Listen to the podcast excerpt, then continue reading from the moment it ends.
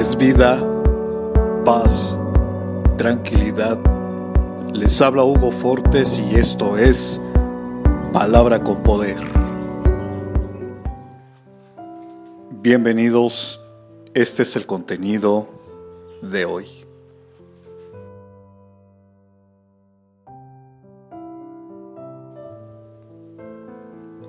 A ti que quizás perdiste tu empleo, quizás recibiste un diagnóstico malo, quizás acabas de perder a un ser querido, quizás sientes que ya no puedes más.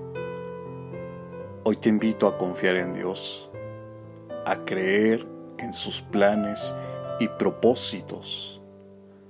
Aunque a veces sean dolorosos, no tengas miedo que Dios contigo está. No tendrás temor de malas noticias. Tu corazón debe estar firme, confiado en Jehová. Asegurado está tu corazón y no temerá. Salmo capítulo 112, versos 7 y 8.